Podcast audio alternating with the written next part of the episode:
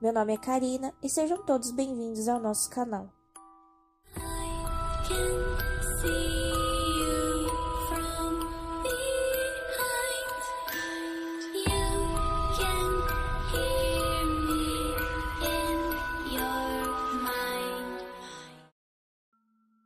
Era um dia bem difícil para mim. Minha mãe havia acabado de saber que sua mãe, a minha avó, havia falecido por causa desconhecida pelos médicos. Devo admitir, eu nunca conheci a minha avó pessoalmente, porque a gente morava em outro estado e era muitos quilômetros de distância. Então, não tive a oportunidade de conhecê-la. Ela não podia vir até aqui e os meus pais não tiveram tanto tempo para me levar até ela. Já a vi por fotos e até mesmo por ligações. Conversávamos bastante. Bem, minha avó deixou a casa onde morava para a única filha dela, a minha mãe. Então, não teríamos problema nenhum com divisões de bens. Minha mãe estava sofrendo bastante e estava quase que impossível de ir até a casa, mas ela achou uma forma de ir até lá e eu fui junto. Chegando na casa da minha avó, vi que ela não era uma senhora normal. Havia muitas estátuas de santos e outras de coisas ruins. Eu me assustei bastante com aquilo. Foi aí que minha mãe me falou tudo, que minha avó fazia trabalhos de magias ruins para afastar pessoas, para amarrá-las em um relacionamento, para dar riquezas e por aí vai. Esse foi um dos grandes motivos dela se manter tão isolada. Tudo bem, eu era muito nova e não entendia bem aquilo que ela havia feito. Apenas fiquei assustada com todas aquelas imagens. Depois da conversa, minha mãe foi para a cozinha e eu fui até o quarto da minha avó.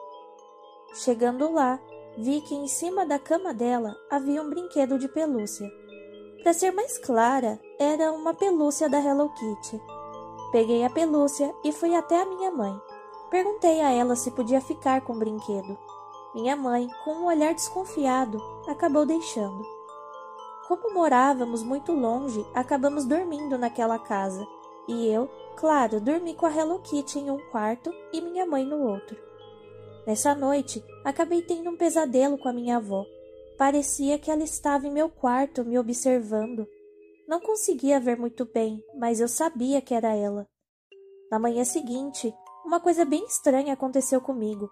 Eu estava ouvindo vozes em minha cabeça, mas não conseguia entender o que elas diziam. A cada noite que eu passava naquela casa se tornava um tormento para mim. Minha mãe, por outro lado, estava bem, pois se sentia mais próxima da minha avó de alguma forma.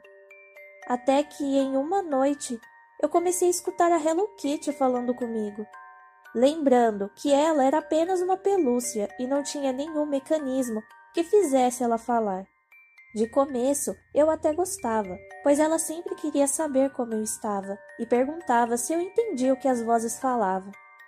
Toda noite conversava com ela, e aquele tormento com as vozes diminuíram. Minha mãe decidiu morar naquela casa e acabou se separando do meu pai. Meses se passaram e eu era praticamente obrigada a falar com a Hello Kitty. Eu nunca lembrava como eu pegava no sono todas as noites. Eu não comentei com a minha mãe que eu conversava com o brinquedo. Ela não iria acreditar. Uma certa noite, eu estava muito irritada e não estava querendo fazer as vontades da Hello Kitty. Ela estava me atormentando bastante aquela noite. Não aguentando mais, eu peguei uma tesoura e comecei a cortar aquela pelúcia. Eu não aguentava mais. Eu notei que tinha um pequeno envelope dentro daquela pelúcia, e quando abro, tomo um susto. Tinha uma foto da minha avó abraçada comigo mas parecia ser uma foto recente e eu estava usando a mesma roupa que eu estava usando ontem. E essa roupa é relativamente nova. Não, aquilo não era possível. Eu nunca vim nesse local. Eu não consegui dormir a noite toda. Quando minha mãe acordar, eu vou mostrar tudo isso para ela. Adormeci por alguns minutos e acordei com a minha mãe me balançando para tomar café da manhã. E a Hello Kitty estava intacta. Não, aquilo não era um sonho. Eu sei diferenciar um sonho muito bem. Aquela noite foi o limite de tudo. Como sempre, a Hello Kitty ficou me chamando para conversar. Eu joguei ela longe e voltei para a cama. Eu senti uma dor na cabeça tão forte. Algo começou a me cortar em alguns lugares. Meus braços, minhas pernas e barriga sangravam bastante. Eu gritei chamando minha mãe, mas ela não escutava. Fiquei durante horas sofrendo. Pela manhã, eu estava completamente machucada. Vários cortes e hematomas sem explicações. Minha mãe, vendo aquela situação, correu para me levar ao hospital. Não sei a razão, mas não conseguia falar nada, nem muito menos tentar explicar o que aconteceu. Os médicos alegaram que eu estava tentando tirar a minha vida e eu deveria ter ajuda psiquiátrica. Aquele acontecimento se repetiu por mais três vezes e hoje me mantenho internada na ala psiquiátrica de pacientes em estado grave. E minha mãe foi encontrada sem vida da mesma maneira da minha avó, de forma misteriosa.